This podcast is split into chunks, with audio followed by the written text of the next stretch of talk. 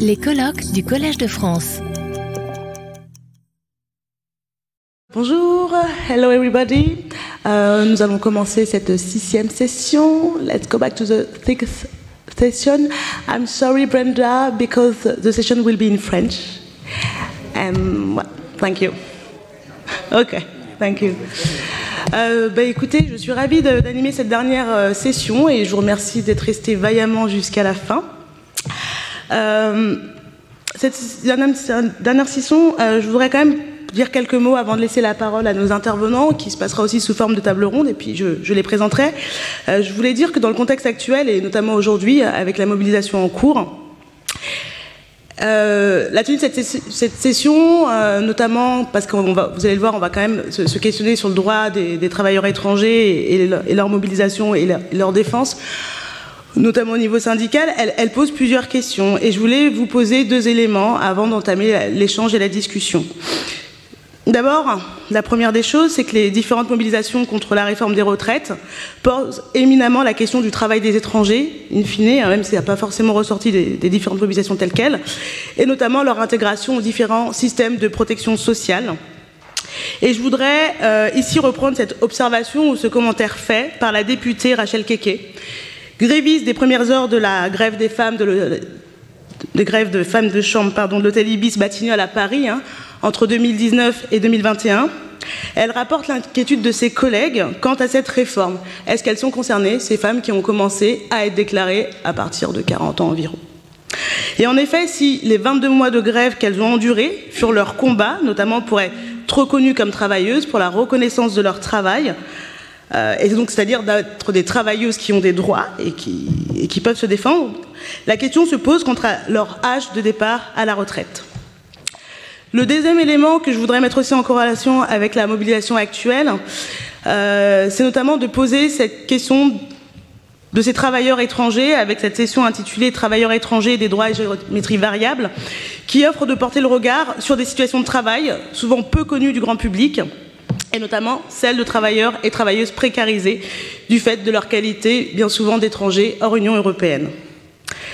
Et il semble aujourd'hui que dans un tel contexte, en ce jour de mobilisation contre une réforme qui balaye toute forme de reconnaissance à nos forces de travail, il est des plus impératifs d'évoquer ces travailleurs de l'ombre.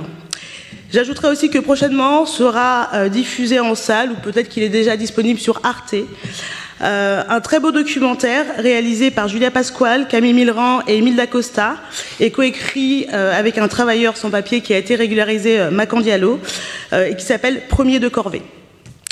Je vais m'arrêter là, je vais vous présenter les intervenants et commencer à leur poser mes premières questions. Donc, comme je vous l'ai dit, cette session est organisée sous forme de table ronde. Et je poserai trois questions, trois quatre questions à nos intervenants. Donc j'ai le plaisir d'accueillir Sarah Casella Colombo, euh, qui est maître de conférence à l'université de Grenoble et politiste. Béatrice Mézini, qui est euh, chercheuse au CNRS, géographe et politiste et membre du Code des Traces. Et je vous laisserai aussi expliquer aussi vos objets d'études en même temps que la première question. Frédéric Descosses, à côté d'elle, qui est chercheur au CNRS, sociologue et aussi membre du collectif Code des Traces. Jean-Albert Guidou, secrétaire général de l'Union locale de Bobigny de la CGT. Patrice Pétavin, directeur du travail. Et Daniel Véron, qui est sociologue, maître de conférence à l'Université de Caen. Nous avions une autre intervenante, Marilyn Poulain, qui est une ancienne dirigeante syndicale de la CGT et qui a été en charge pendant très longtemps des questions liées au travail des sans-papiers à la CGT, qui s'excuse, mais elle n'a pas pu être avec nous aujourd'hui.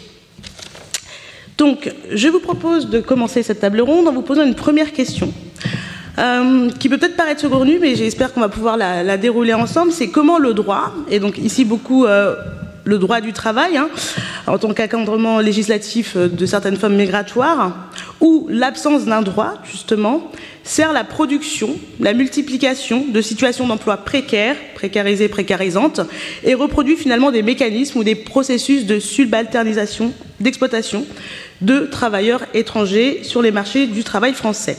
En somme, comment le droit est producteur d'illégalisme de manière très paradoxale?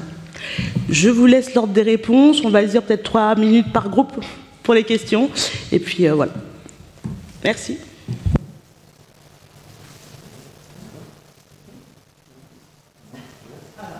vais désigner des groupes. Est-ce que bah, Daniel et Sarah, vous voulez bien commencer? On est parti.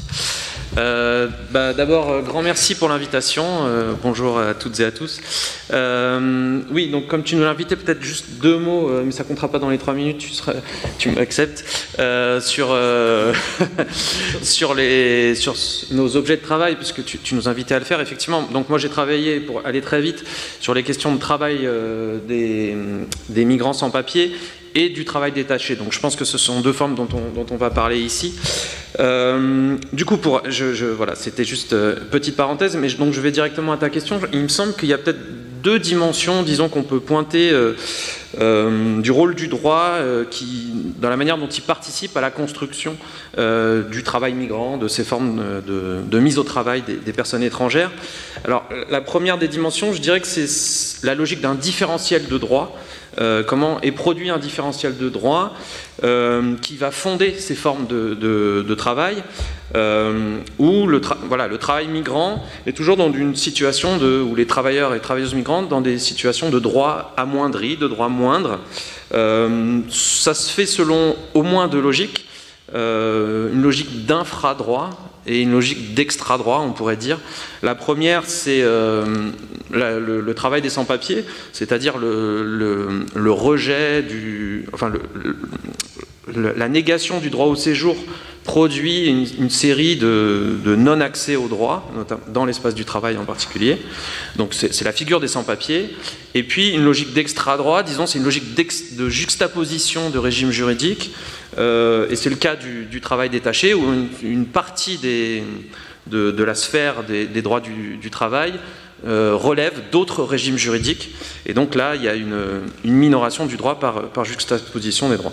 Et donc toutes ces, formes, il y, en a probablement d'autres euh, dont qu'on pourrait évoquer, produisent voilà, ce que, ce Emmanuel a appelé la, délocalisation sur place. Il y a différentes manières de, pour un certain nombre de secteurs euh, d'utiliser de, la main-d'œuvre voilà, dont le droit est minoré. Donc ça, c'est le, premier aspect, euh, disons, du, rôle du droit. Et puis, euh, on, peut, évoquer un deuxième aspect qui serait euh, euh, la manière dont ces formes d'emploi ou de mise au travail produisent les conditions sociales et économiques favorables à son, au non-respect du droit, du coup à son absence. Parce que ces situations, concrètement, favorisent la, le développement d'illégalisme, de fraude, euh, donc disons, et qui produisent aussi les conditions sociales d'acceptabilité de ces fraudes, c'est-à-dire avec des mécanismes de disciplinarisation, de, voilà, de, mise au travail qui ne permettent pas de euh, dénoncer ces fraudes. Donc euh, voilà, euh, des, euh, on, explose les, heures maximales de travail hebdomadaire, euh, on ne paye pas les heures sup, on ne respecte pas les conditions de travail, etc. etc. Euh, Là-dedans, peut-être pointer euh, un rôle important des intermédiaires, et il y en a de toutes sortes. Euh, que ce soit dans, des chaînes de sous-traitance, voilà, la sous-traitance en chaîne, ou dans des formes plus informel, même si le terme, comme ça a été dit tout à l'heure, est à discuter, mais euh, des, caporales, des tramitadores dont on va reparler. Euh, et donc qui, sont chargés de prendre en charge aussi ce non-respect du droit et les risques qui, sont afférents.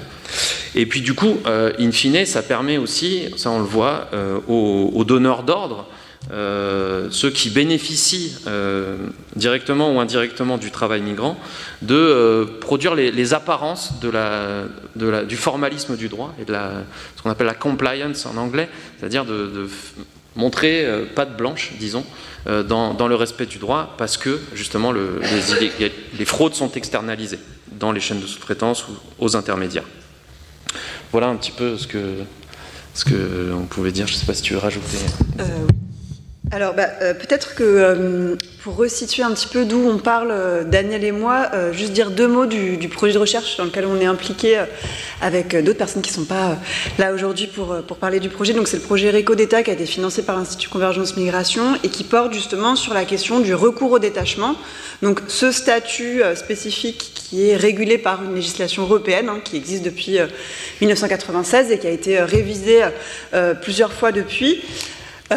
Et donc je pense qu'effectivement l'enjeu de cette table ronde, c'est d'avoir une compréhension des formes d'emploi qui vont minorer les droits des personnes étrangères, euh, en France, donc euh, le, statut ou le non-statut de, personnes en situation irrégulière, et puis euh, ce statut de travailleurs détachés, travailleuses détachées. Et donc je pense que l'enjeu de la table ronde, c'est vraiment d'essayer d'articuler ces deux, types de statuts, de voir les points communs, les, différences qu'on peut voir. Effectivement, du coup, la manière dont Daniel a commencé à, répondre montre, on voit bien euh, les dynamiques qui peuvent exister par rapport aux droits dans ces deux types de statuts, à la fois les sans-papiers, à la fois les, détachés. Donc, pour dire juste deux mots des détachés, parce que c'est peut-être pas clair euh, pour tout le monde ce que c'est que ce statut, c'est un statut qui permet en fait à une entreprise dans un État membre de l'Union européenne de détacher, supposément temporairement, euh, une partie de ses salariés dans un autre, pour une mission, pour effectuer une mission de travail dans un autre État euh, membre de l'Union européenne. Euh, donc c'est un, statut qui s'appuie sur la liberté de circulation de la prestation de services, donc des services, et non pas sur la liberté de circulation du travail. Et donc, de ce fait, les, personnes vont être rémunérées, mais surtout les prestations sociales, les cotisations sociales vont être versées aux organismes de protection sociale du pays de départ et non pas du pays d'arrivée. Euh, et donc ça, c'est un enjeu central euh, pour, euh, pour, bien comprendre ce statut, c'est qu'effectivement, de nombreuses dispositions qui sont relatives à, qui encadrent l'emploi, qui encadrent ce statut d'emploi, eh bien, vont, être déterminées par le pays de départ et non pas par le pays d'arrivée. Euh, et donc c'est une des, voies de cette minorisation des droits euh, des, travailleurs détachés, des travailleuses détachées. Euh, et donc, comme je, vous voyez que je vous l'explique, en fait, ça repose sur cette liberté de circulation des services, mais ça repose aussi, dans un premier temps, sur la liberté de circulation des personnes au sein de l'Union européenne, puisque donc c'est ouvert à des ressortissants des États membres qui euh, peuvent, comme vous le savez, euh, tous et toutes, peuvent euh, circuler, peuvent travailler dans un autre État membre. ce qu'on observe de plus en plus, et on, va, en parler, je pense, toutes les personnes qui travaillent sur le détachement aujourd'hui. Alors aujourd'hui, on est, on est, donc je ne l'ai pas précisé, Réco d'État, c'est un travail qui a été lancé avec deux terrains principaux, un terrain en Ile-de-France dans le BTP, dans le bâtiment, et un terrain à Saint-Nazaire, en Loire-Atlantique, euh, sur les chantiers navals, donc euh, dans l'industrie. Mais une industrie qui est assez spécifique, qui est très internationalisée, qui est celle de la construction navale. Euh, et, donc, tout à l'heure, vous avez parlé plutôt de, l'agriculture. Donc, dans ces secteurs-là, eh bien, il y a le développement du détachement. à Saint-Nazaire, là, sur les chantiers, c'est à peu près un tiers de la masse salariale qui est détachée. Et parmi ces détachés, il y a des ressortissants des États membres, mais il y a aussi des ressortissants d'États tiers puisque en fait, il est possible pour des personnes qui ne sont pas ressortissantes d'un État membre d'être détachées si elles sont régulières dans le pays de départ. Donc, euh, voilà, tout ça pour vous dire que euh, je pense que le rapport au droit, pour penser le rapport au droit, et donc oui, aussi, euh, j'arrête pas de faire des petits positionnements, mais moi j'ai plutôt travaillé sur le contrôle frontalier jusqu'à présent, et là je m'intéresse au travail via ce projet sur le détachement. et donc, je vais principalement parler du détachement en fait. Je ne suis pas du tout spécialiste de la question des sans-papiers, donc je vais laisser ça à d'autres. Euh, mais donc sur le détachement, ce qui est intéressant et dans, la compréhension de ce rapport au droit, il me semble, c'est que, euh, et par rapport à d'autres statuts justement euh, d'immigration de travail, c'est que le rapport au droit, ce n'est pas le droit au séjour qui est considéré, c'est-à-dire en fait, ce n'est pas le droit au séjour qui est régulé. Puisque comme je l'ai dit, en réalité, euh, c'est pas sur ça que euh, les euh, autorités nationales vont agir. Et ça, on, a, pu le percevoir très nettement dans le contexte de Saint-Nazaire. Alors, c'est pas forcément peut-être la même chose dans le secteur de l'agriculture, et il faudra peut-être comparer.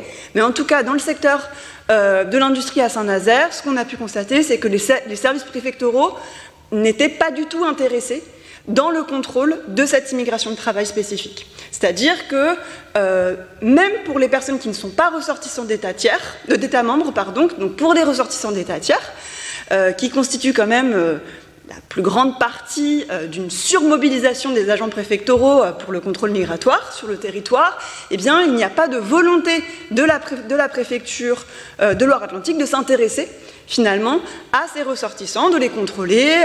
Voilà, il a, a, pas de, aucun travail qui est engagé pour euh, contrôler cette population. Donc on voit bien que là, le rapport au droit, il ne se situe pas sur la question du séjour, il se situe sur d'autres sous-branches du droit qui sont le droit du travail. Donc comme l'a évoqué Daniel, est-ce qu'on travaille euh, le nombre d'heures légales, etc. Le droit de la protection sociale. Est-ce que les cotisations sont bien payées dans le pays de départ? Et le droit fiscal, tout ce qui relève de, des prélèvements obligatoires euh, dans l'un et dans l'autre pays. Euh, et donc juste pour dire un mot sur la question justement de ce rapport au droit, du respect du droit et du non-respect du droit, il me semble, mais d'ailleurs euh, d'autres personnes ici pourront, le confirmer, il me semble qu'un des enjeux, c'est que justement ce statut transnational de cette relation d'emploi complique énormément le travail des administrations de contrôle, puisque, euh, comme vous le comprenez bien, euh, comment une administration nationale française peut-elle bien contrôler qu'un sous-traitant des chantiers a bien payé les cotisations sociales dans son pays de départ euh, aux organismes de protection sociale. Donc il y a bien euh, là, dans la question du respect du droit et du non-respect du droit, la question du contrôle va se jouer sur des enjeux transnationaux qui sont très compliqués à mettre en place. Euh, et au, niveau européen, même s'il y a déjà des premières dynamiques de, notamment, et j'y reviendrai, la création d'une nouvelle agence européenne en 2019 qui s'appelle ELA, donc European Labour Authority, qui a justement pour ambition d'améliorer la coopération opérationnelle entre les administrations nationales qui, euh, euh, qui, contrôlent le, travail. Voilà. Pour Merci Sarah. Euh, peut-être que je laisse la parole justement à Béatrice et Frédéric, et puis après la parole à Jean-Albert et à Patrick. Ok, alors nous, on va intervenir en tant que, membre du Codetras, le collectif de défense des travailleurs agricoles saisonniers. C'est un collectif qui a été euh, fondé il y a à peu près 20 ans euh, dans la région de Marseille. Euh, et qui est un, collectif qui essaye de, donner, donner, de l'écho aux différentes résistances qui, qui, qui, se, qui, génèrent dans les, vergers et les serres provençales. Euh, donc on a toujours eu euh, le droit comme, euh, compagnon de route, on va dire, comme instrument de travail. Et, en même temps, on est, on est chercheur et on a travaillé sur toutes ces questions-là depuis différentes années, notamment au sein d'un projet de recherche qui s'appelait FINCA, qui était financé par l'Institut SOMOM ces dernières années. Euh, et c'est dans ce cadre-là, du coup, aussi qu'on a été amené à, coordonner un numéro euh, sur le détachement de la revue euh, Homme et Migration, dans lequel Sarah Daniel, qu'est-ce que je dis, dans lequel il y avait notamment Sarah Daniel et d'autres collègues qui ont contribué. Voilà. donc, juste deux, deux, idées sur, sur la question du droit qui, qui sont en fait des constats qu'on fait à partir de notre pratique euh, militante au sein du Code des Traces. Quelles sont les, deux idées qui, moi, me paraissent importantes D'abord, euh, l'idée de ce que euh, Nicolas de Genova appelait la production légale de l'illégalité, c'est-à-dire le fait de considérer le droit de manière enfin, un peu arbrousse-poil. La question d'Emeline portait sur la question du droit du travail, et euh, ce qui nous intéresse, nous, donc on travaille principalement sur deux courants de main-d'œuvre étrangère, qui sont les contrats euh, saisonniers au FI, sur lesquels avait porté euh, ma thèse de doctorat, et, le travail détaché. Qu'est-ce qu'on remarque avec ces deux catégories-là? C'est que finalement, c'est l'État, c'est le droit en lui-même qui produit la segmentation du marché du travail, et que c'est l'État qui produit les hiérarchies qu'on va retrouver dans les exploitations agricoles. Euh, et c'est assez intéressant de le voir comme ça, c'est-à-dire autant quand on travaille au quotidien sur l'application du droit du travail, l'application des droits sociaux, on a tendance à, être un peu dans cette espèce d'a priori normatif qui, à mon avis, est très présent dans l'information juridique, qui serait d'une technique vertueuse en soi, d'un outil, d'une disposition protectrice, en fait, qui suffirait d'activer. Et donc, du coup, le problème, ce serait euh, le manque d'activation de ce droit, le manque d'accès euh, à ce droit, et donc l'ineffectivité du droit.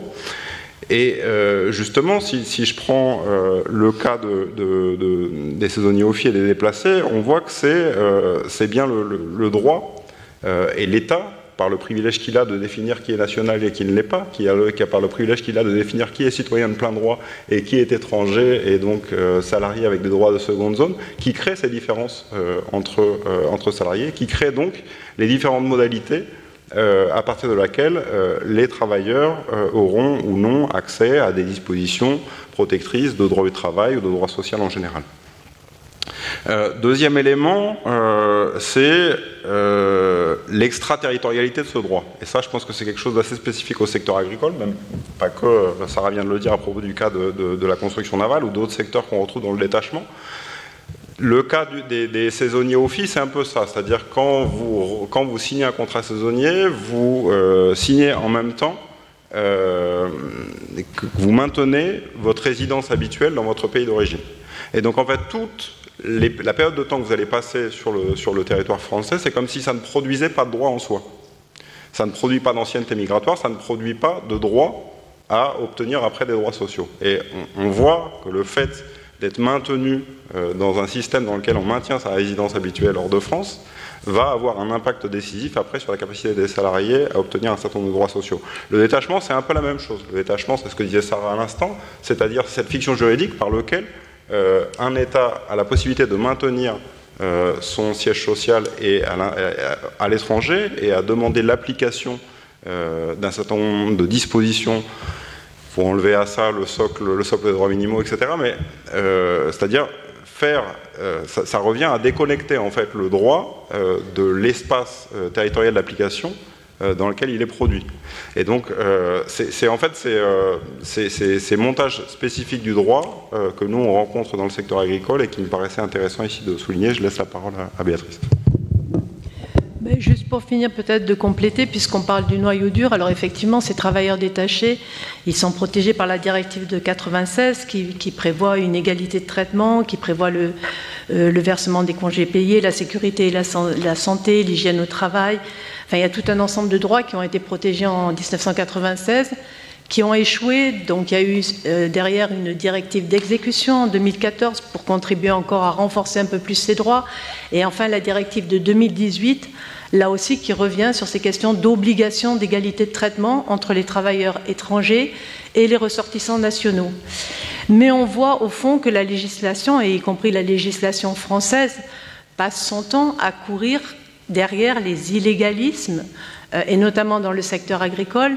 Je pense à la loi de 2014 qui vise à lutter contre la concurrence sociale déloyale et qui impose une, obligation de vigilance et de responsabilité solidaire aussi des entreprises utilisatrices. On peut penser aussi à la loi de 2016 relative au travail et à la modernisation du dialogue social avec l'obligation de déclarer les accidents du travail. Donc des lois qui sont obligées à chaque fois de rappeler ce noyau dur de droit ou encore celle de 2018 pour la liberté de choisir son avenir professionnel et qui euh, stipule, enfin qui précise les conditions auxquelles peut être qualifié le travail dissimulé, notamment par dissimulation d'activité, parce qu'il y a des mécanismes en fait très puissants d'illégalité, à la fois dans les pays de mise à disposition, ici la France pour le secteur agricole, mais aussi dans les pays dits de premier accueil, en l'occurrence l'Espagne, puisque là aussi, on a une inégalité qui est complètement structurelle entre les ressortissants nationaux et les ressortissants étrangers, notamment avec une minoration de toutes les heures euh, euh, travaillées en France, qui les laisse en dessous euh, des droits au chômage là-bas en Espagne. Et donc, on voit comment se cumulent au fond les infractions à la fois dans les pays de, mise de destination, qui sont les pays de mise à disposition, et les pays d'accueil, avec un éclatement, on pourrait dire aussi, de nos trois générations de droits, puisque les droits civils et politiques sont laissés dans les pays d'origine, les droits sociaux, au fond, seraient acquis dans les pays de premier accueil, et les droits économiques seraient partagés en fait entre les pays d'embauche dans les pays de premier accueil et les pays de mise à disposition. Et là aussi, c'est un éclatement de ces trois générations de droits qui est extrêmement préjudiciable et qui permet qu'on soit dans l'infradroit au fond dans ces deux pays. Merci Béatrice. Est-ce que, euh, Patrice, vous voulez euh, répondre? Oui, oui, c'est pas mal d'observations à porter. Donc d'abord, d'où je parle. Euh, j'ai été longtemps inspecteur du travail pendant une quinzaine d'années en Ile-de-France. Je suis aujourd'hui directeur du travail responsable de l'inspection du travail de Paris, un gros morceau, bientôt en retraite, si vous voulez tout savoir. Et donc j'ai plusieurs remarques par rapport à ce qui a été dit là. Euh, depuis l'arrêt de l'immigration en 1974, on est euh, dans un paradoxe incroyable. C'est-à-dire qu'on est à la fois sur la liberté de circulation, mais une liberté qui est particulièrement entravée, notamment euh, à l'encontre des travailleurs migrants. quel que soit leur statut. D'autre part, euh, on a, euh, vous parliez tout à l'heure d'une source, comme vous avez dit, d'une sous-branche du droit. Le droit du travail, ce n'est pas une sous-branche du droit. Euh, simplement, il, il, peut entrer en contradiction avec le droit au séjour. Donc, le cœur du débat, c'est celui-ci.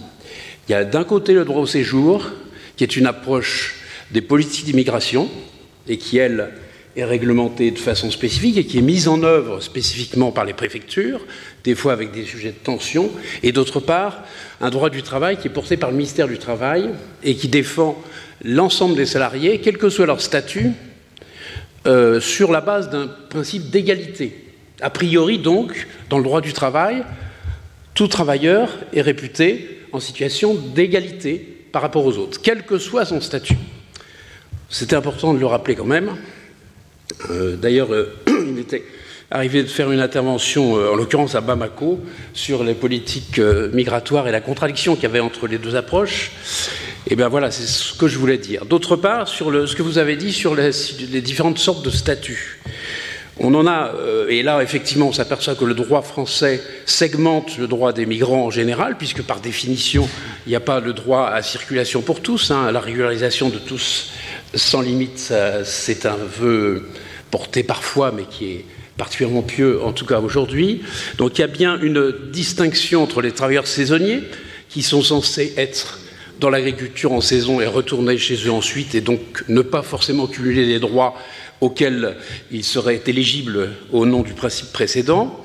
Les travailleurs sans papier, évidemment, euh, mais je considérerais que, et nous considérons au ministère du Travail que les travailleurs sans papier sont des victimes, et ne sont pas en infraction, alors que du point de vue de la législation, la politique d'immigration, ce sont des personnes en infraction, et que donc la solution, c'est l'OQTF. Hein.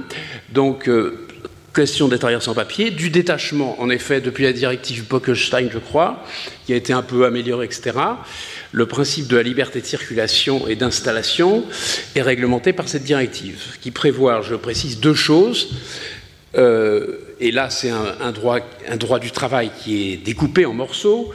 D'une part, la préservation pour ces travailleurs-là du, noyau dur du Code du travail, dont vous en parliez tout à l'heure sur la rémunération, la convention collective, la santé et sécurité au travail, et qu'en revanche, et deuxième aspect, et là c'est plutôt l'aspect économique, euh, le détachement est par définition temporaire. Alors je ne sais plus quelle la durée, si c'est 24 mois au maximum. Et de fait, on a deux situations d'infraction que nous constatons. La première, c'est les atteintes au noyau dur du Code du travail, dont des travailleurs tunisiens dans les SS2I par exemple, qui euh, sont indemnisés pour leur déplacement et qui gagnent 600 euros par mois, d'une part, donc là le, le noyau dur n'est pas respecté, et d'autre part, des gens qui sont détachés en permanence. Donc ça, c'est la fraude à l'établissement. D'ailleurs qu'en fait, sous couvert de détachement, des entreprises, sans respecter la totalité du droit du travail français, sont installées en permanence dans le bâtiment, dans le SS2I, etc.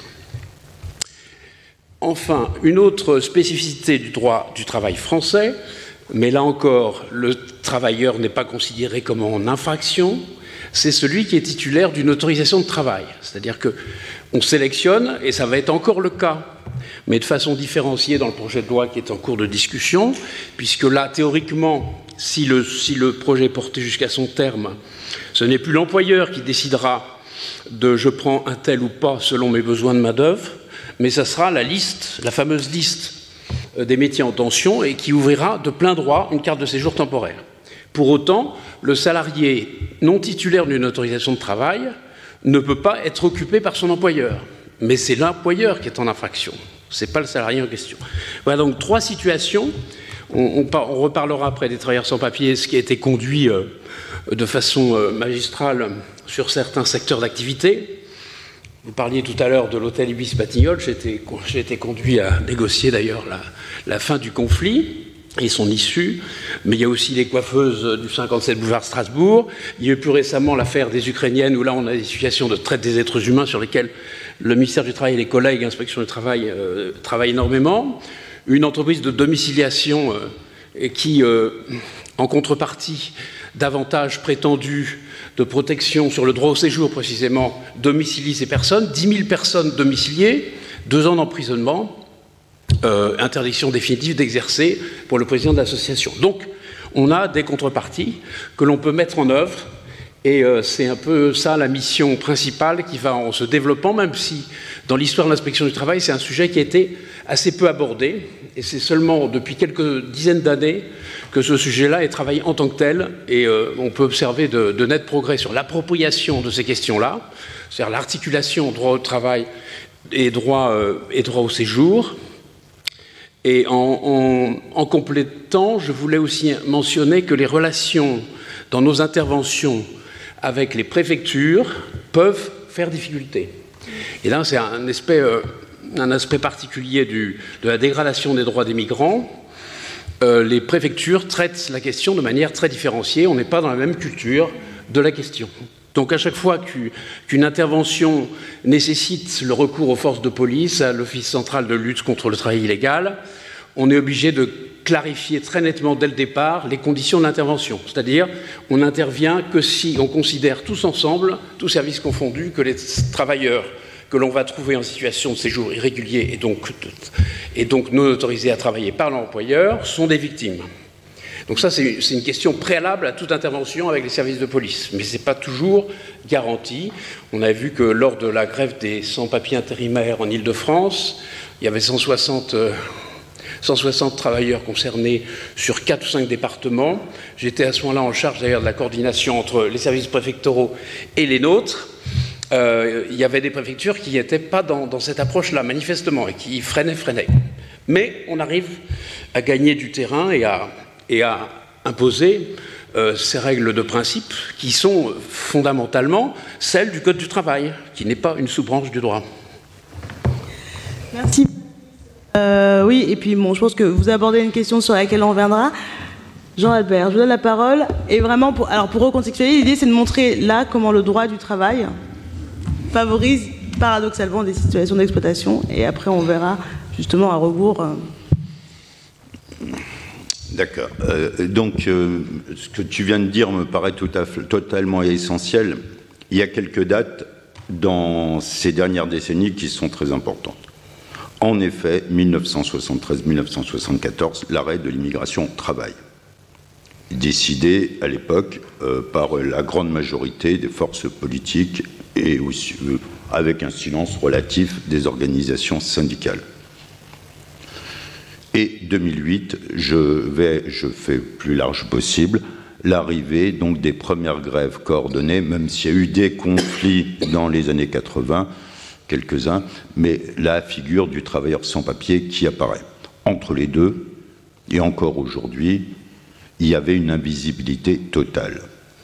Une invisibilité totale pour le chiffre actuellement, je reste sur la question des travailleurs sans papier, 5 à 700 000 travailleurs sans papier aujourd'hui dans ce pays, principalement dans 5 ou 6 branches d'activité et en région parisienne, les pourcentages dans certaines branches peuvent monter entre 30 et 50% voire davantage.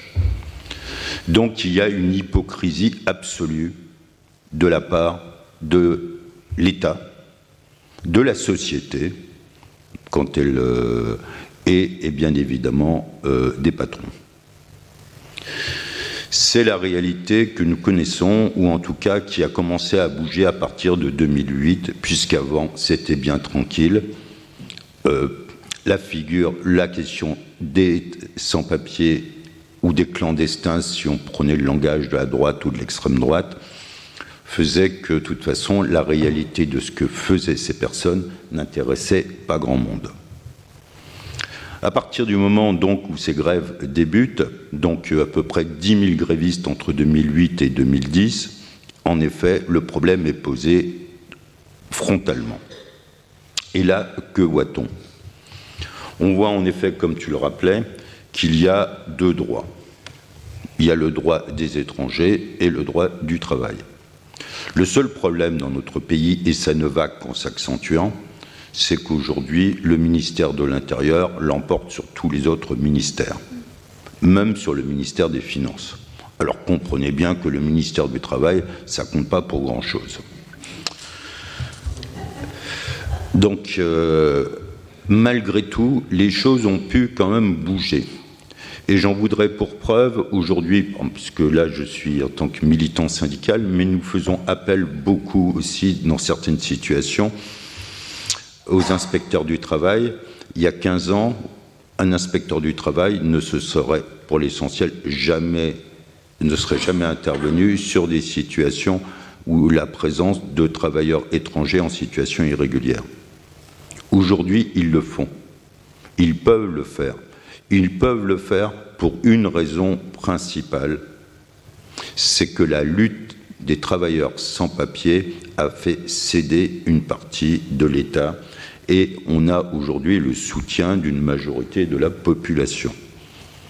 Aujourd'hui, euh, auparavant, euh, un, inspecteur du travail, quand il se retrouvait confronté souvent avec d'autres services comme la police à intervenir, évidemment ne voulait pas aller contrôler l'identité. Je vais vous donner quelques exemples, puisque dernier, chantier des Jeux olympiques. Donc sur le chantier des Jeux olympiques, euh, trois groupes de travailleurs sont venus nous voir. Et euh, comme les fraudes sont de plus en plus sophistiquées, vous avez bien évidemment les donneurs d'ordre que tout le monde connaît, c'est les grandes entreprises françaises, et pour différentes raisons décident pour les, travailleurs les moins qualifiés ils ne sont jamais partie prenante, ils ne font pas partie des effectifs. Donc ils sont soit intérimaires, soit dans des entreprises de travail, euh, dans des entreprises sous-traitantes. Aujourd'hui, le type de fraude que nous rencontrons, c'est que nous nous trouvons face à des réseaux au niveau de la sous-traitance. Des gens peuvent travailler comme en situation irrégulière, travail dissimulé, et payé, avoir toujours en réalité le même patron réel, mais payé par une dizaine d'entreprises différentes. Comme ça, s'il y en a une qui tombe, les autres persistent et le système fonctionne avec la bénédiction des donneurs d'ordre que vous connaissez. Euh, la subtilité va plus loin. C'est que même s'il s'agit de travail détaché, le, de, travail détaché, de travail dissimulé, les patrons vont exiger de la part des salariés qu'ils leur présentent le titre d'une autre personne. C'est-à-dire. Et donc là, vous vous retrouvez dans un maquis qui est épouvantable pour faire justement pour permettre que les droits des travailleurs soient euh, rétablis droit au niveau du code par rapport au code du travail ou la convention collective, mais aussi de la régularisation, c'est-à-dire d'obtenir un titre de séjour. Donc nous, en tant qu'organisation syndicale, nous avons besoin de l'intervention de l'inspection du travail. Sans elle, euh, le travailleur, ce serait sa parole contre celui du patron ou contre celui du donneur d'ordre. Donc en effet, il n'y aurait pas de solution c'est un élément qui est pour nous est, quand même essentiel. Euh,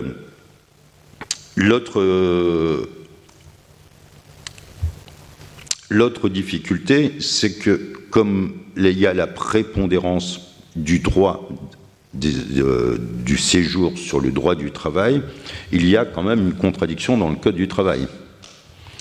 C'est que toute personne en situation irrégulière euh, le, patron peut le licencier et doit le licencier. Et contradiction supplémentaire, mais ça c'est de notre fait et de l'effet des travailleurs, c'est qu'en 2012 euh, intervient donc une circulaire, dite circulaire Valls, qui n'a aucun mérite si ce n'est un seul, celui de reconnaître que des étrangers en situation irrégulière travaillent dans ce pays. Parce que pour le reste, en effet, la circulaire laisse au patron un pouvoir exorbitant, celui de participer ou de ne pas participer à la régularisation de la personne, et un deuxième pouvoir totalement exorbitant, c'est de laisser au préfet le soin de l'appliquer. Et quand on connaît la situation aujourd'hui, chaque préfet interprète la circulaire comme, il l'entend, et euh, l'unité entre guillemets du pays qui est souvent vantée n'existe pas dès qu'il s'agit des étrangers.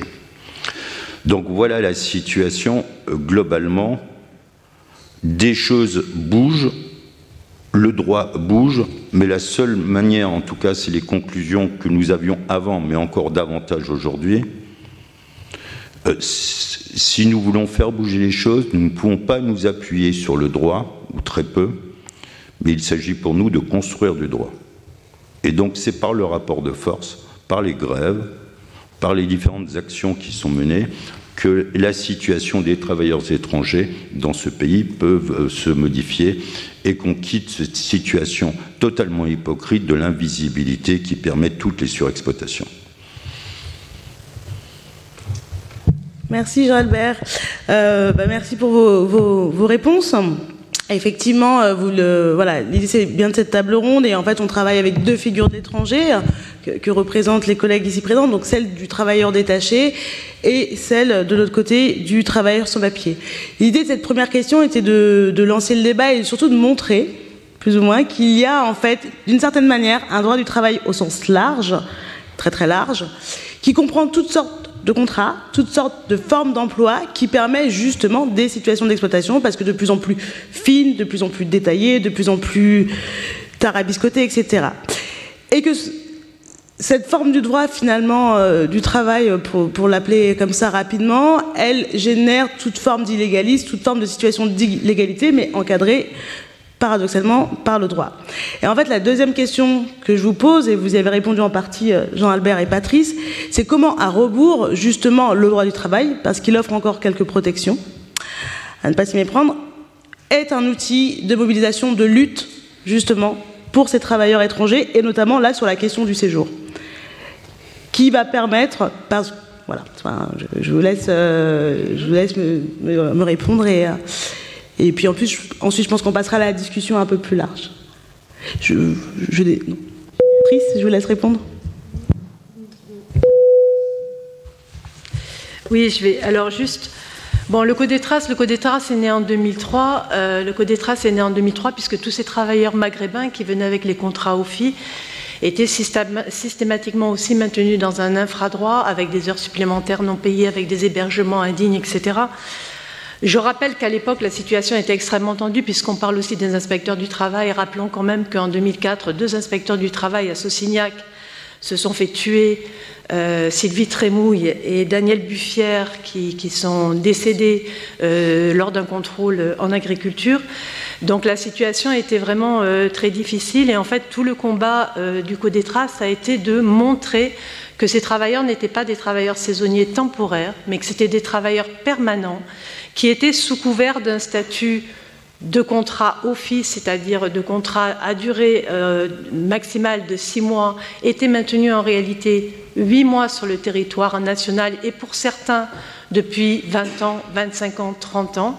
Et on a pu, avec le collectif, et grand merci, enfin avec toutes les associations aussi qui étaient rentrées à l'intérieur de ce collectif, et c'est ce qui lui a permis de vivre, des associations de défense des droits de, l'homme, des associations citoyennes, des syndicats, euh, voilà. Et c'est ce qui a permis aussi euh, de, de, faire la reconstitution de 1100 carrières de saisonniers euh, agricoles et ce qui a montré effectivement que c'était devenu des travailleurs permanents des exploitations agricoles, exactement ce qui est le cas du détachement aussi aujourd'hui, puisque les, sur un même poste, les travailleurs aujourd'hui en mission, les travailleurs détachés, se renouvellent à l'infini chaque année euh, sur les mêmes postes.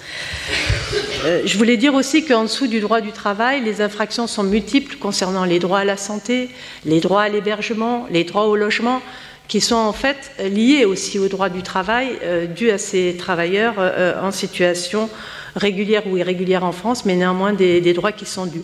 Alors ça, c'est pour la lutte pour le Code des traces. Ça a conduit finalement à un, un, rapport qui a été envoyé à la Haute Autorité de lutte contre les discriminations, qui est l'actuel défenseur des droits, lequel a reconnu aux discriminations indirectes systémiques envers ces travailleurs saisonniers maghrébins qui étaient maintenus par une fiction de l'égalité sous un statut de saisonnier temporaire, alors même que c'était des permanents et qu'ils avaient droit à une carte de séjour et de résidence en France. Donc ça, ça a été le combat du Code des traces. Aujourd'hui, ce combat, il est toujours en cours avec le Code des traces, mais il s'est élargi, il est passé du compte des contrats au FI, puisque sur les exploitations, on a cette juxtaposition, ces strates à la fois de détachés, de contrats au FI et de sans-papiers. Donc il embrasse aussi l'ensemble de ces statuts. Et il s'est élargi aussi par des permanences que l'on tient depuis un an et demi euh, dans la zone de Beaucaire, qui est une, une, zone à la confluence du département des Bouches-du-Rhône, du Gard et du Vaucluse, avec des bassins d'emploi, un bassin d'emploi agricole majeur ou avec la permanence des Redes Sin Fronteras, il s'agit aussi de résoudre tous les problèmes d'inaccès au droit pour assurer son effectivité. Et c'est aussi comme ça, alors là je suis bien d'accord avec vous aussi, de dire que c'est en agissant le droit par le droit qu'on permet aussi de l'effectivité et la reconnaissance de ces droits garantis Monsieur Paco n'est pas là, mais enfin, il a publié au moment de la pandémie un beau papier aussi en rappelant que ces travailleurs de l'ombre, invisibles, étaient tous ceux qui tenaient la première ligne de l'alimentation et qu'ils ont été laissés sans aucune protection pendant la pandémie avec les clusters qu'on a connus, etc. D'où l'idée de, renforcer quand même le droit par le droit et de mener les luttes sur le terrain au plus près, des travailleurs. Juste pour compléter, je crois que ça va dans le sens un peu de ce qu'ont dit les collègues euh, euh, syndiqué, euh, c'est que le droit du travail, il s'applique pas tout seul, quoi. Et que, et que la, syndicat, je ne sais pas si tu te présentes comme ça. Hein. euh, ce, que ce que je veux dire, c'est que dans, dans, le secteur agricole, il y a une particularité, c'est que le, syndicalisme est largement, largement absent. On a beaucoup, beaucoup de mal à, à, trouver des relais au niveau de l'organisation syndicale et au, au, niveau du code des traces. On se retrouve du coup beaucoup à, mobiliser le droit du travail a posteriori, c'est-à-dire dans le cadre de procès, accompagner des salariés, etc. Et euh, ben c'est à la fois bien et pas bien, hein, pour, euh, pour être un peu binaire. C'est bien parce que des fois ça permet aux gens d'être établis dans leur droit, euh, et en même temps ça fait rentrer les salariés dans une espèce de tunnel euh, de, le, temps, le, temps, le temps juridique en fait, c'est-à-dire des salariés qui pendant euh, 5 ans, 10 ans vont être en attente euh, d'une décision favorable. Euh, et, mais, mais du coup, on a très très peu de capacité à euh, utiliser le droit du travail en amont euh, et vraiment à mobiliser le droit du travail euh, euh, dans une logique de prévention, dans une logique d'établissement d'un rapport de force avant, euh, avant, le licenciement du travailleur. Donc il y, a cet élément qui me paraissait important à, souligner. On entend Oui, une précision là-dessus sur comment faire pour se servir du droit pour que ça soit une production effective. Ben, le, droit, euh, euh, c'est pas les sociologues qui sont ici qui me diront le contraire, c'est l'effectivité du droit, c'est une construction sociale, d'accord? Donc, euh, il faut il faut qu'il y ait plusieurs ingrédients pour que ça fonctionne. fonctionne. Que ça fonctionne, ça veut dire quoi? Ça veut dire qu'on qu'on aboutit à une régularisation, qu'on aboutit à considérer les travailleurs comme des victimes et à leur donner accès aux droits, etc. Donc c'est ce que nous avons fait notamment avec euh, la CGT, mais euh, dans d'autres régions, c'est avec d'autres syndicats, avec le CCEM. Et c'est à cette condition-là que les travailleurs peuvent être considérés comme victimes et peuvent accéder à leurs droits. Hein, donc les, les, exemples dont je parlais très rapidement, c'est ça. C'est-à-dire qu'on a euh, obtenu, grâce à une coopération, chacun dans son rôle, entre un syndicat en l'occurrence, ou le CCEM, ou les deux, et puis euh, l'action d'inspection du travail, qu'on a abouti à la fois par le pouvoir de sanction et de contrainte de l'inspection du travail et le pouvoir d'enquête, d'autre part par la mise en mouvement et en lien collectif des syndicats avec les travailleurs concernés, qu'on a réussi à faire émerger les situations. Ça a été jusqu'à, je reprends un autre exemple, le chantier de la rue de Breteuil. Je ne sais pas si vous avez entendu parler de ça, c'était un restaurant, il y avait euh, euh, de nombreux travailleurs qui étaient euh, exploités dans des conditions abominables, sans papier, euh, soumis à des risques graves d'accident du travail, le Conseil des prud'hommes a, condamné l'employeur au titre, outre les condamnations pénales par ailleurs, et, la régularisation des travailleurs, a considéré qu'il y avait une discrimination systémique en raison de l'origine des travailleurs, en l'occurrence des travailleurs maliens qui avaient été pris parce que vulnérables par définition, etc. Voilà. Je referme la parenthèse. Donc il y a des situations, alors elles sont pas nombreuses, mais elles sont exemplaires. Elles méritent d'être connues, diffusées, etc. Et, et où là, euh, il est indispensable de faire ce lien-là, chacun dans son rôle, pour que euh, euh, les, droits soient, se, se convertissent en, effectivité. Ça veut dire qu'aussi, il faut poser des conditions. C'est-à-dire que quand on fait des interventions avec les services de police, parce que c'est nécessaire, parce qu'il faut verrouiller les situations, il faut faire en, sorte que les travailleurs hébergés de façon indigne, etc., ou occupés, ne puissent pas s'en aller au motif qu'ils ont peur d'être en OQTF, etc. On, doit garantir, via les services de police, le fait que la situation soit figée. Ensuite, on doit euh, faire comprendre aux services de police que euh, la question n'est pas de, de, traduire tout ça par des OQTF pour les salariés qu'on a trouvés en, séjour irrégulier. Euh, deuxième condition à réunir. Troisième condition, faire en sorte que, que la régularisation de ces sans-papiers soit ouverte. Donc ça, c'est le travail d'associations, de syndicats qui accompagnent les dossiers en préfecture. On l'a fait énormément sur des grands dossiers avec Marilyn Poulain, pour ne pas la citer. Voilà trois conditions qu'il faut absolument réunir pour que euh, l'accès au droit soit effectif, sans pour autant euh, violer euh, aucun texte.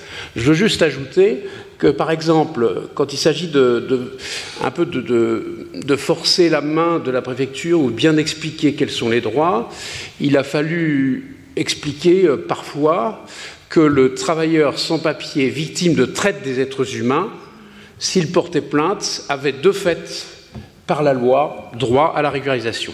Donc ça, par exemple, c'est un, élément du droit existant euh, qui mérite d'être non seulement connu, mais aussi utilisé par les acteurs euh, en cause, y compris par les préfets de police. Voilà. Juste euh, rajouter une chose. Je crois qu'il y a sur cette question-là, par rapport aux organisations syndicales, je parlerai de la mienne puisque c'est celle que je connais le mieux, euh, je crois qu'il y, euh, a plusieurs situations. Euh, puisque là, je laisse le côté Seine-Saint-Denis pour revenir sur le collectif confédéral migrant dont je fais partie. La situation, donc, on, on travaille évidemment avec l'ensemble de nos structures, de nos organisations à l'échelle nationale aussi bien sur les travailleurs sans papier, travailleurs saisonniers et travailleurs détachés.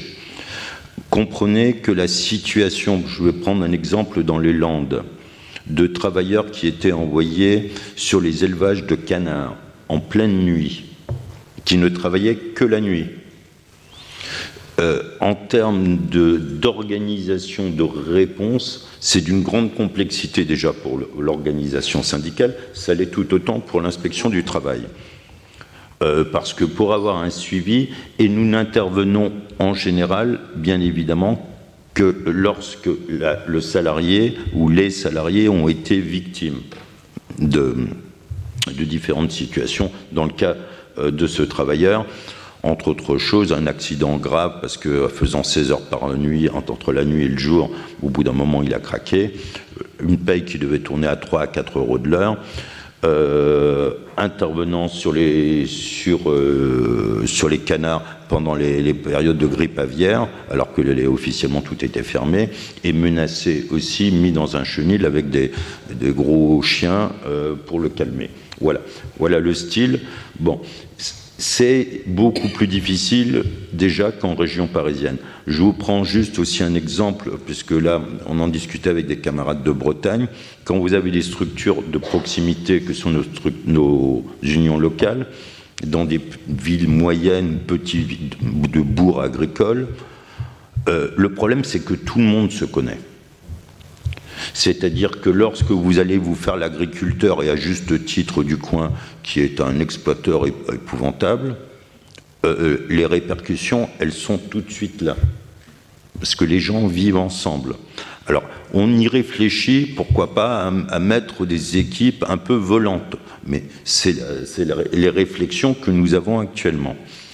La deuxième chose, et la dernière, c'est que euh, très souvent, on réfléchit en effet par le droit. Comment je vais pouvoir participer à réparer un préjudice dont le travailleur a été victime? Donc en particulier, tout ce qui est procédure prud'homme. Je pense que là, nous devons, enfin c'est ce que nous essayons de faire en particulier avec euh, toute l'expérience et la pratique avec nos camarades travailleurs sans papier, ce n'est pas forcément que par le droit. Il y a d'autres formes pour récupérer ce qui est dû que de faire appel aux structures euh, de justice. Bah, il y a des formes plus directes, concrètement. Concrètement, euh, s'il faut, c'est déjà arrivé, on a fait payer les salaires euh, par, le donneur d'ordre avant d'aller sur les procédures prud'homme. C'est-à-dire qu'on on les fait payer une fois et demie, quoi. Bon, voilà. Par contre, vous avez les situations inverses.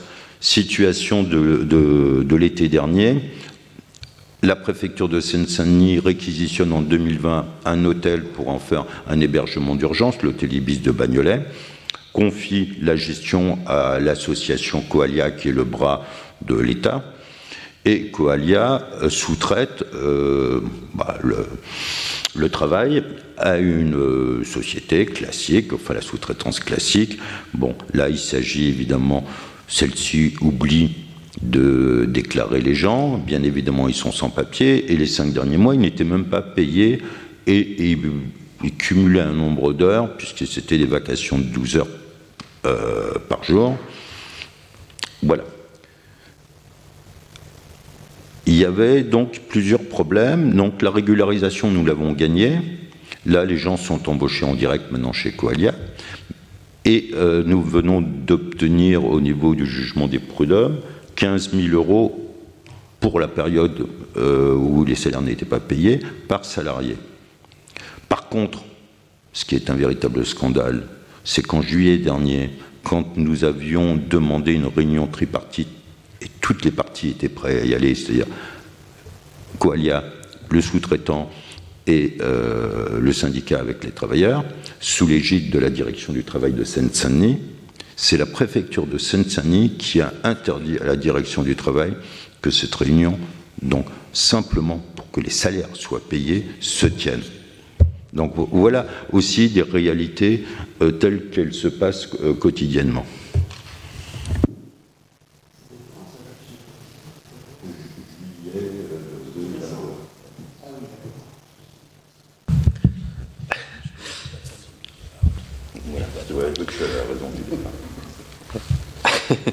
Euh, pour, je pense que, ce que, les quelques éléments que, pour compléter, ça va un peu dans le sens de ce que tu disais, Jean-Albert.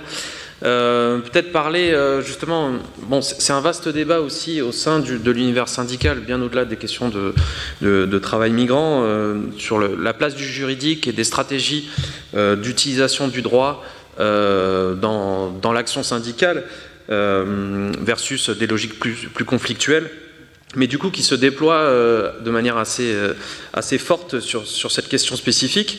Et pour donner quelques exemples euh, du coup de, stratégies qui ont, de, voilà, de diverses stratégies qui ont, qui ont pu émailler Plutôt, je vais, parler du, travail détaché euh, là-dessus. Euh, il y a notamment une stratégie qui a fortement marqué, euh, pour le coup, c'est l'union locale CGT de Saint-Nazaire, d'où c'est parti, mais qui, je pense, a, marqué voilà, aussi les stratégies de, toute l'organisation au futur.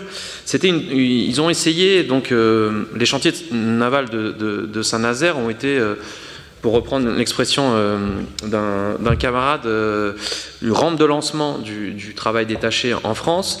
Et euh, au début des années 2000, vraiment, c'était, voilà, pour prendre une autre expression du, lieu, le Far West du, détachement.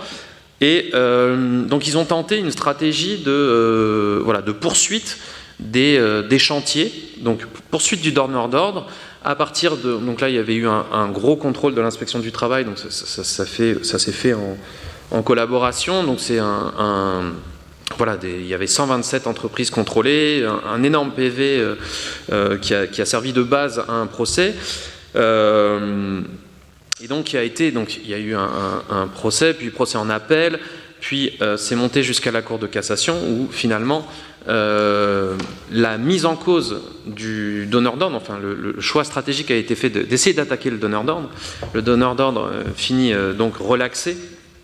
Et précisément la, stratégie d'attaquer en fait le, cœur du, système, disons le bénéficiaire premier, plutôt que, que chaque petit, petite entreprise à une, échelle bien moindre, a, en fait échoué. Et, donc c'est aussi voilà, beaucoup, énormément d'énergie, énormément de, aussi de, de, finances qui sont passées dans, ces stratégies. Euh, et en fait, vous avez euh, dans, la ville de Saint-Nazaire est particulièrement voilà, exemplaire de, ça, puisque tout tourne un petit peu autour des chantiers. Il y a énormément, une bonne part, de une, part importante de l'activité de, l'union locale tourne autour de cette question du détachement. Et, euh, c'est pareil, donc il y, a, toujours cette, cette, euh, cette, difficulté à élaborer des, euh, des, stratégies gagnantes, en particulier sur le détachement.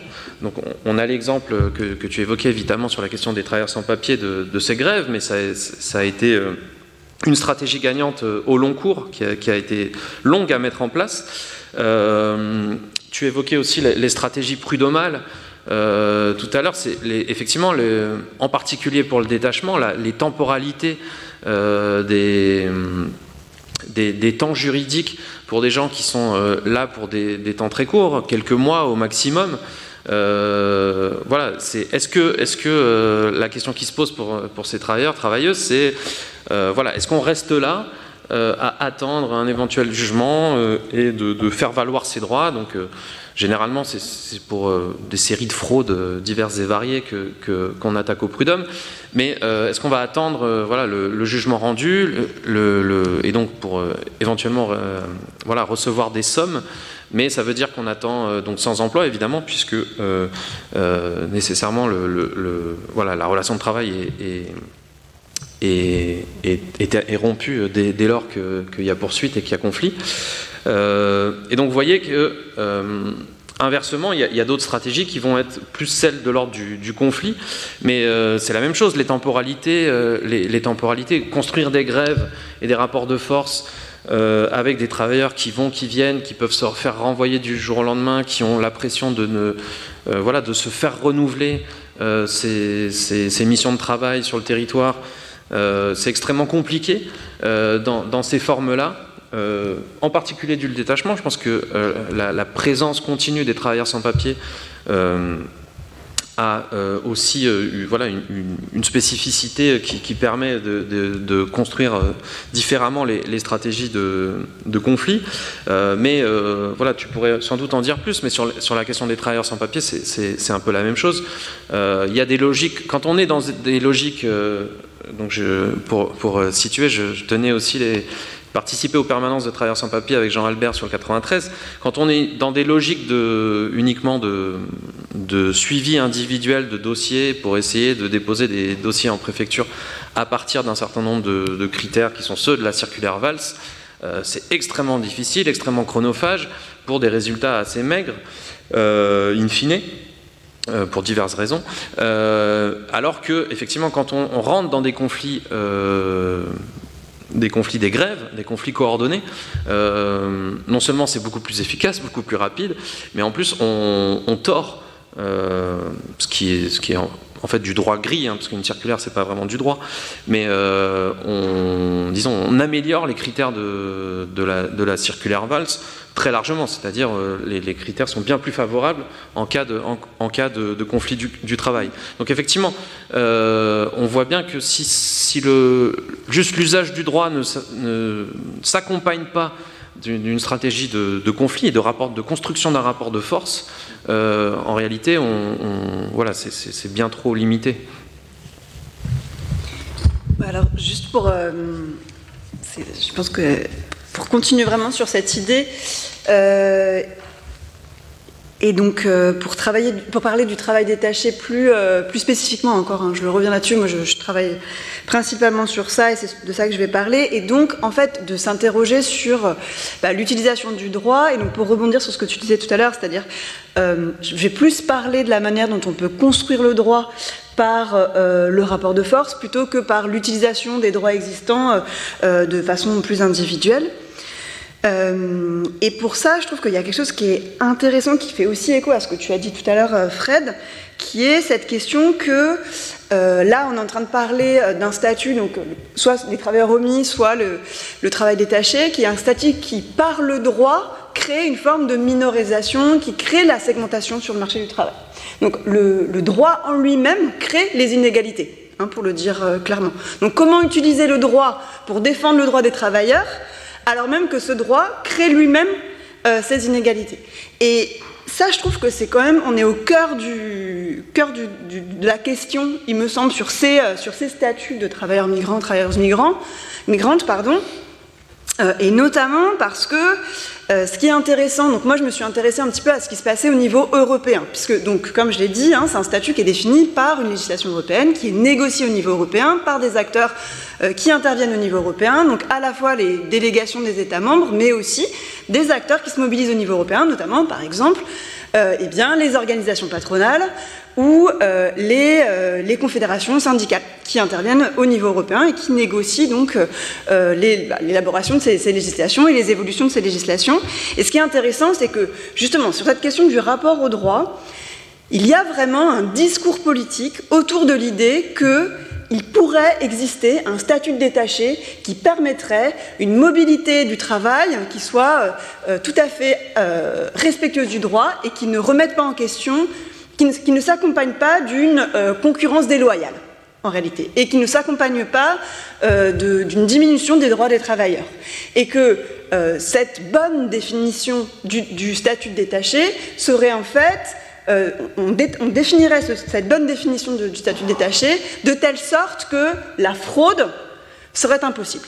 En réalité, en creux, le discours, c'est c'est à cause de la fraude qu'il y a euh, des abus et que ce statut crée des inégalités, crée, du, euh, de l'infradroit. Alors même que l'analyse que nous on fait en tant que, en tant que sociologue du travail, en tant que politiste, c'est plutôt que le statut en lui-même crée euh, ces formes de segmentation sur le marché du travail. Donc tout ce, tout ce discours sur il faut, ce qu'il faut faire, c'est lutter contre la fraude, eh bien, il est porté, il traverse complètement tous les acteurs qui interviennent au niveau européen pour transformer le droit.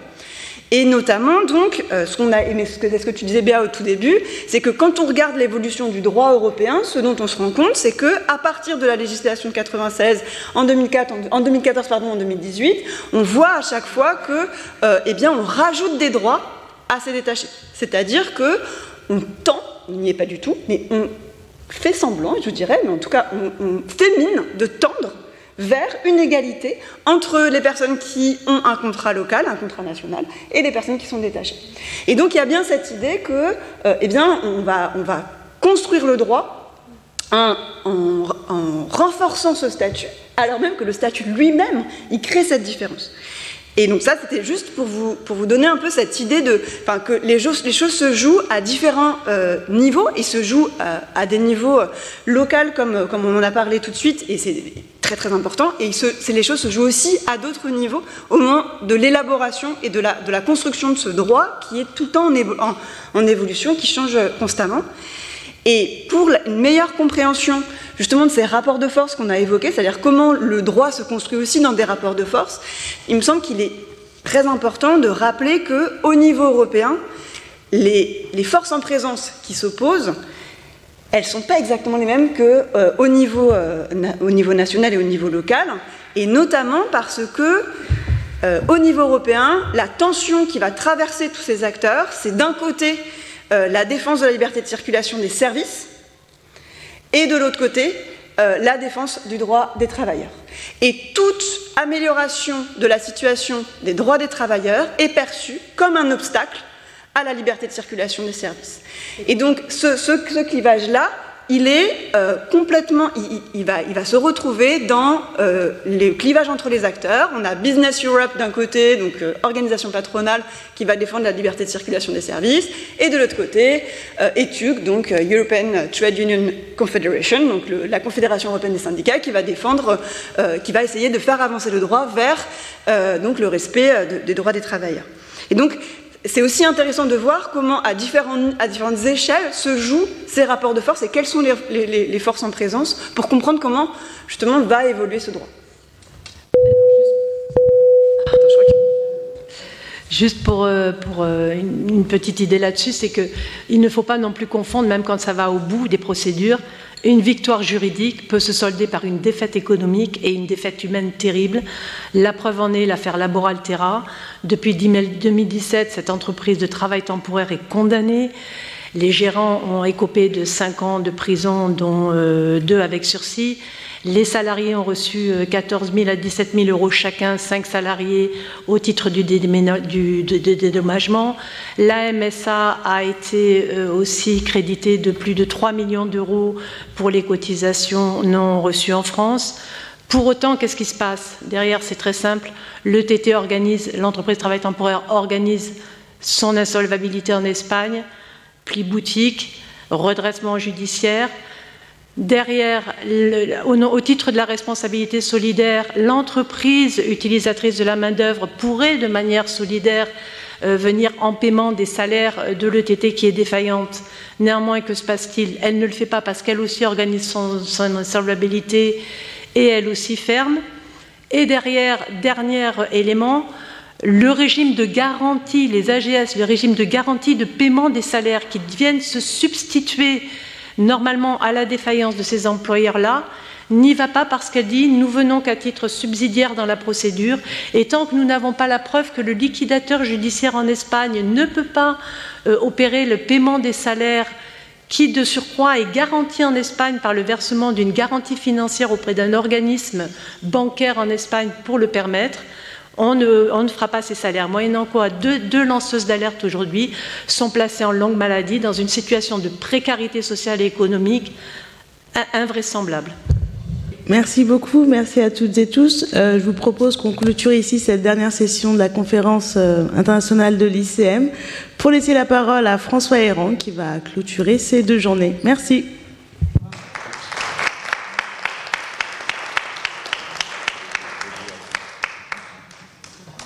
Bah écoutez, il est difficile de, conclure un, ensemble aussi riche, euh, aussi foisonnant euh, de contributions.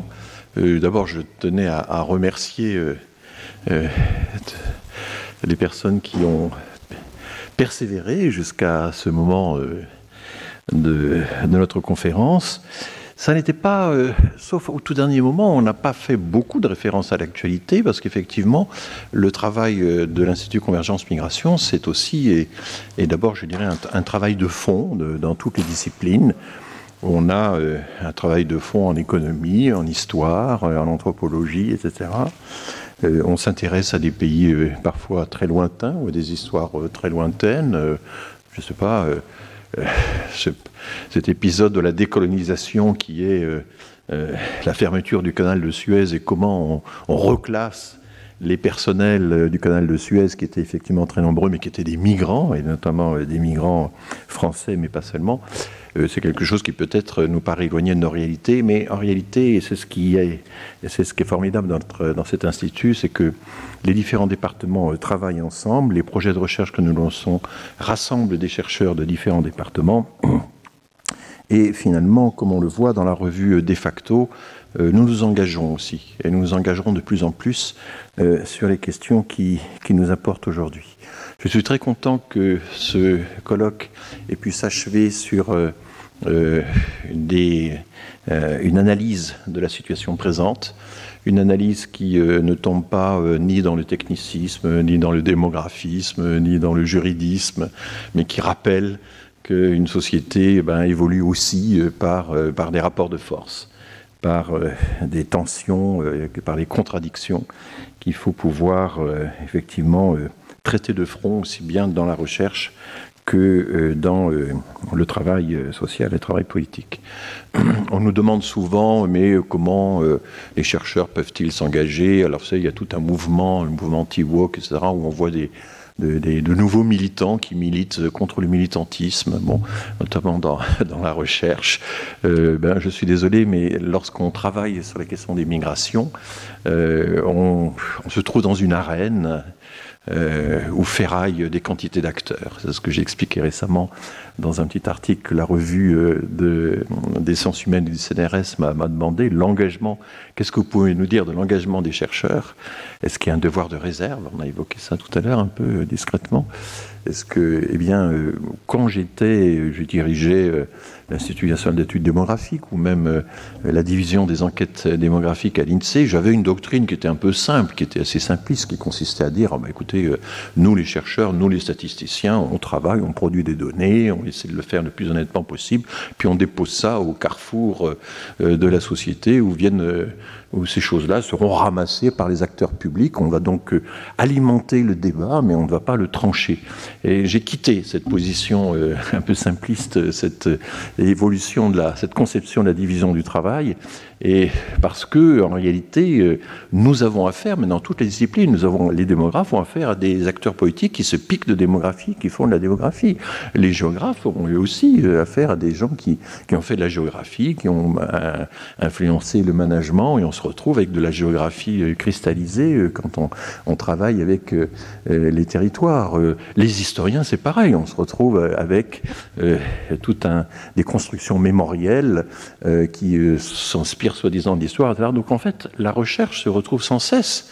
Elle, ne travaille jamais sur un domaine pur, elle se retrouve sans cesse avec euh, eh bien, des états de la recherche parfois passés, parfois euh, dépassés euh, ou contradictoires, et il faut faire avec. On n'est jamais, on n'a jamais affaire à un objet pur, on a affaire à un objet qui a déjà été travaillé par des disciplines ou par des, des simili-disciplines du passé. Dans euh, et du coup, euh, nous sommes dans un monde assez assez compliqué où il y a deux forces de sens contraire euh, qui travaillent. Il y a les fake news qui ont pris un développement extraordinaire et puis il y a le fact-checking.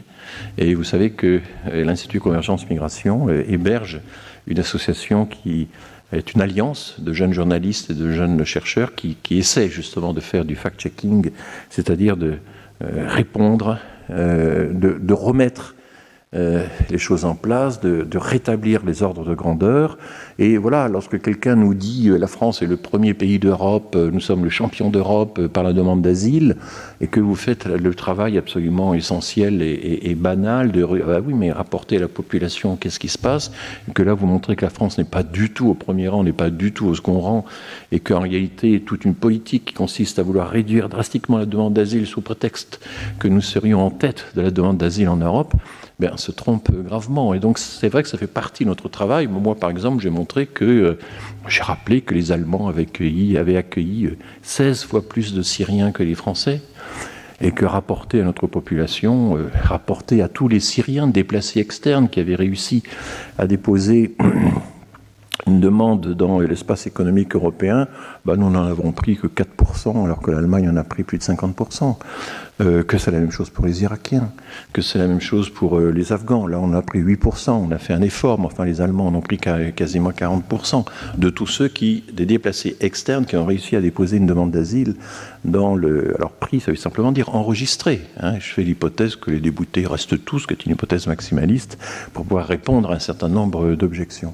Donc, oui, rétablissement des ordres de grandeur, même pour les Ukrainiens. Nous n'avons accueilli à peu près que 5% des Ukrainiens qui ont réussi à bénéficier d'une protection temporaire en Europe, euh, parce qu'ils sont allés là où il y avait les diasporas, et euh, il n'y avait pas de diaspora ukrainienne en France, quasiment pas. Donc ça, c'est un travail de rétablissement des faits, de rétablissement des ordres de grandeur, mais il faut établir le lien aussitôt avec euh, toutes, tous les discours politiques qui prétendent s'appuyer sur des données. Hein. On a maintenant des débats politiques qui de plus en plus allèguent des chiffres, allèguent des données, etc. Et donc notre travail fait partie de, s'inscrit dans cette optique. Mais euh, ce qui a été très bien dit dans la, table ronde qui vient de, s'achever, euh, c'est aussi euh, la nécessité non seulement d'un fact-checking statistique, mais d'un fact-checking, je dirais, juridique, et euh, alors, je ne vais pas parler ici de tout ce qu'on raconte sur le droit européen, le fait que le droit européen nous conduirait mécaniquement à euh, euh, accepter de force la migration familiale. C'est complètement faux. le droit européen est beaucoup plus coulant que ça et ménage des espaces de, extrêmement euh, ouvert enfin, d'appréciation aux différents États. Et les juristes qui connaissent la question du droit européen considèrent au contraire, déplorent au contraire que la jurisprudence européenne soit tellement euh, bien, bienveillante par rapport aux actions de l'État. Mais là, il y a quelque chose d'encore nouveau, c'est cette formidable hypocrisie que vous avez dénoncée à, plusieurs niveaux. C'est euh, le fait que finalement, comme ça a été très bien dit, euh, non seulement les employeurs, non seulement la classe politique, mais aussi, euh, d'une certaine manière, la société tout entière, s'accommode, s'accommode très bien de, tous ces travailleurs sans papier qui travaillent dans des conditions épouvantables, à qui on inflige des extras complètement extravagants, comme le montre euh, les extras extravagants. Bon, j'ai pas fait exprès de faire le jeu de mots, mais comme le montre très bien le, documentaire euh, que Julia Pasquale a, fait récemment et qui sera bientôt projeté sur Arte, euh, avec toute la difficulté pour la, CGT, qui en l'occurrence s'occupait de ce dossier, d'établir la réalité des heures de travail quand elles sont essentiellement fondées sur une accumulation d'extras. Donc, là aussi, on s'accommode de tout ça. Et j'avais été très frappé par le fait que lors du débat sans vote à l'Assemblée nationale, M. Dupont-Moretti, dans son, dans son style euh, très spécial, mais qui de temps en temps a des éclairs de génie, il faut le reconnaître, interpelle euh, les membres de l'Assemblée en disant Mais lorsque un chauffeur de, de VTC vous conduit, est-ce que vous sortez de la voiture précipitamment si vous, apprenez que c'est un sans-papier? Est-ce que vous quittez le restaurant si vous apprenez que dans la cuisine euh, travaillent des sans-papiers, est-ce que, etc. Bon, et, il, énuméré comme ça quatre ou cinq situations. Oui, on vit dans une, sorte d'hypocrisie, et là aussi, ça fait partie du travail de recherche. C'est pas de la morale, euh, c'est parce que, pour reprendre un débat en cours qu'on a essayé maintenant d'étouffer, hein, moi je pense que c'est Elisabeth Borne qui a recadré Emmanuel Macron et pas l'inverse. Euh, je pense que euh, euh, c'est pas parce qu'on ouvre les frontières qu'on fait de la morale et parce qu'on les ferme qu'on fait de la politique. C'est pas en durcissant des dispositions qu'on ferait vraiment de la politique responsable et en, étant accueillant qu'on ferait de la morale, tous ces gestes, quels qu'ils soient, de fermeture ou d'ouverture, d'inclusion ou d'exclusion, euh, sont à la fois politiques et moraux. Je crois que c'est ça qui est très important de, faire, euh, enfin, pour clarifier le débat. Euh, j'ai été très frappé de voir que, par exemple, la droite sénatoriale, reprenant le projet d'Armanin, a eu cette idée extraordinaire. Il ne faudra plus attendre un an et demi pour que le rapprochement, le regroupement familial soit permis, pour que les conjoints se rapprochent, que les parents se rapprochent des enfants. Non, il faudra deux ans. À quoi ça rime d'ajouter six mois supplémentaires de séparation entre les conjoints? À quoi ça rime d'ajouter six mois de séparation supplémentaires entre les parents et les enfants? On sent là que la mesure est purement symbolique qu'elle a un côté euh, de brimade à l'état pur, mais surtout finalement qu'au-delà de, cette réflexion que je peux faire, il y a une méconnaissance complète des conditions réelles euh, de la situation des travailleurs des sans-papiers, des, mécanismes de décision qui les ont conduits là où ils sont actuellement, euh, de la façon dont les employeurs procèdent à leur égard, etc. Il y a dans notre débat public une, une sorte de une déconnexion vis-à-vis de la réalité qui consiste d'ailleurs constamment à faire de la morale. Je me souviens de m'être retrouvé devant, sur un plateau télévisé face à une sénatrice bretonne euh, LR qui me disait Mais enfin, régulariser, c'est pas possible, l'État récompenserait la fraude. Et elle était convaincue qu'il y avait deux espèces d'humanité, euh, celle qui respecte euh, les règles et celle qui ne les respecte pas, alors qu'on voit, et c'est ce que votre table ronde a parfaitement montré, à quel point, que ce soit pour la question des, employés, des emplois détachés ou la question des, sans-papiers, eh bien en fait, euh, des quantités d'acteurs jouent complètement avec les règles, s'en servent, enfin, les, les, les méprisent royalement et là encore continue d'entretenir euh, cette hypocrisie. Donc oui, notre travail de chercheur, c'est un fact-checking euh, statistique, c'est un fact-checking euh, juridique, et c'est aussi un fact-checking indissociablement, inséparablement moral et politique. Et je suis très heureux que notre conférence ait pu aller dans cette direction. Merci. Retrouvez tous les contenus du Collège de France sur www.colège-2-france.fr.